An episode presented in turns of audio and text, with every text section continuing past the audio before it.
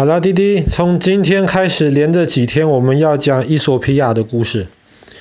伊索比亚在非洲其实是一个蛮特别的一个国家。非洲大概可以沿着赤道分成北边跟南边。在这赤道的北边的非洲国家，绝大多数都是伊斯兰教，信仰伊斯兰教的国家。南边绝大多数是以基督教为主。伊索比亚在赤道的北边，它周围全部是伊斯兰教国家，但是伊索比亚却是基督教的国家，而且伊索比亚它也是整个非洲，特别是在过去一两百年，唯一没有被这些欧洲的国家殖民的地方。比方说，像我们昨天说到的，吉布地曾经是法属索马里。然后索马利兰曾经是英属索马里，然后索马利亚曾经是意大利意属索马里。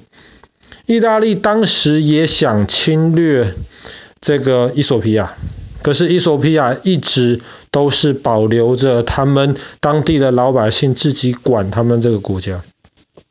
那为什么在北非全部的回教国家当中，伊索比亚却一直是维持着基督教信仰的呢？呃，很有可能是因为伊索比亚整个国家基本上是在一片高原上面，高原就是它是在很高很高的山上，不过山上不是那种上上下下，是比较平坦的，普遍整片都很高的。所以，周围其他伊斯兰国家在历史上面要侵略衣索比亚不是一件容易的事情。他们要先爬很高的山，之后就很难打仗。还有另一个原因，很可能是因为衣索比亚在历史上面跟基督教有很深的关系。比方说，在圣经当中有一个故事，以色列人以前曾经有一个很有智慧的一个国王，他是那个时候全世界最聪明的人。后来有一个遥远地方的女王，叫做示巴女王，去拜访这个很有智慧的国王。那么，伊索比亚人他们就认为自己就是示巴女王的后代，所以，好几千年下来，他们其实一直都是维持着基督教的信仰。那后来呢？伊索比亚大概在六七百年前的时候，还是一样的，由当地的国王治理这个国家，维持基督教的信仰。有一天，有一个国王就做了一个梦，梦到神告诉他说：“你要为我在石头当中。”建造教堂，那个国王后来就梦醒了，用石头建造教堂，好像不会很难嘛。比方说，如果我们到欧洲去旅游的话，欧洲很多大教堂其实都是石头建出来的。可是那个国王的梦里面，他得到的的命令是，你要用一块石头。帮我建造这个教堂。那么一块石头要怎么建呢？特别在伊索比亚这个地方，像我们中国其实有，比方说四川有乐山大佛，一座山上把整个山壁凿出一个很大的佛像来，这个就像是用一块石头凿出来的。可是那边是有一座山嘛，那山上很很大的石头。伊索比亚是高原呐、很高，但是上面是平平的。怎么办？用一块石头建出教堂来。后来国王想到了一个好办法。这个办法是什么呢？国王就命令他的属下，每人拿着工具在地上挖。地上是石头哦，不是土。他们在地上挖，在地上凿。怎么凿？他们在地上先凿出一个沟，然后这个沟越凿越深，越凿越深，越凿越深，深到地底下面几十公尺。OK，凿出了沟之后呢，他们就可以在中间这个沟围起来，中间的那个石头开始凿教堂了。这个地方叫做拉利贝拉。拉利贝拉有十一个石头凿出来的教堂，可是全都是在地下，不是在地上，不是在山洞里，是在地下。这个教堂是反着盖的，在地下先挖沟。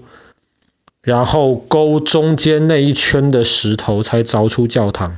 当你走到教堂里面看的时候，你会发现跟欧洲的教堂很像，该有的东西都有了。可是这些教堂就是用一块石头凿出来的。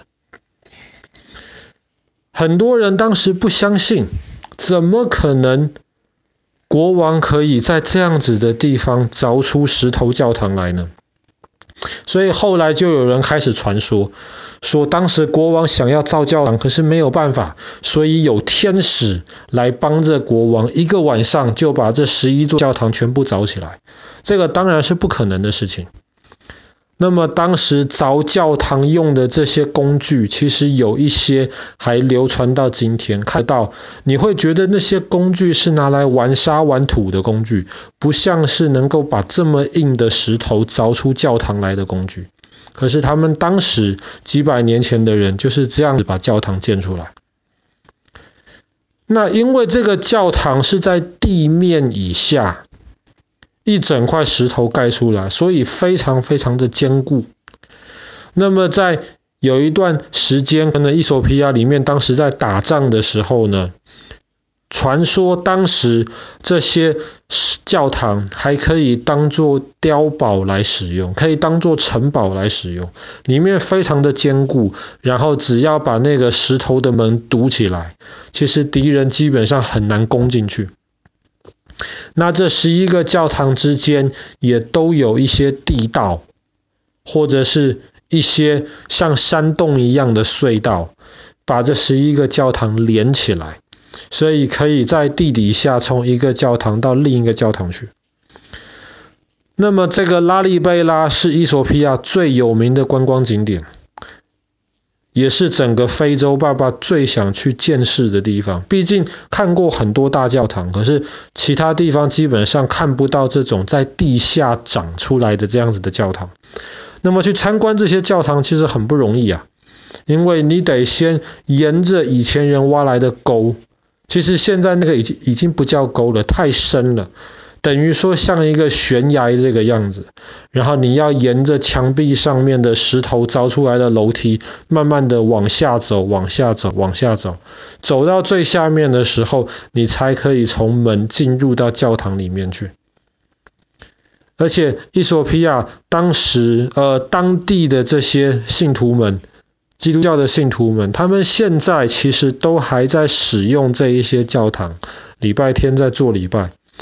然后，如果去那边参观的话，运气好的话呢，你还可以看到他们拿着几百年前那种非常大、非常厚的那种圣经，是真真实实的古董圣经来进行他们的敬拜。所以这个地方其实非常非常有意思。那爸爸也真的很想有一天能够亲自的带着弟弟到这个地方去见识一下伊索比亚的拉利贝拉。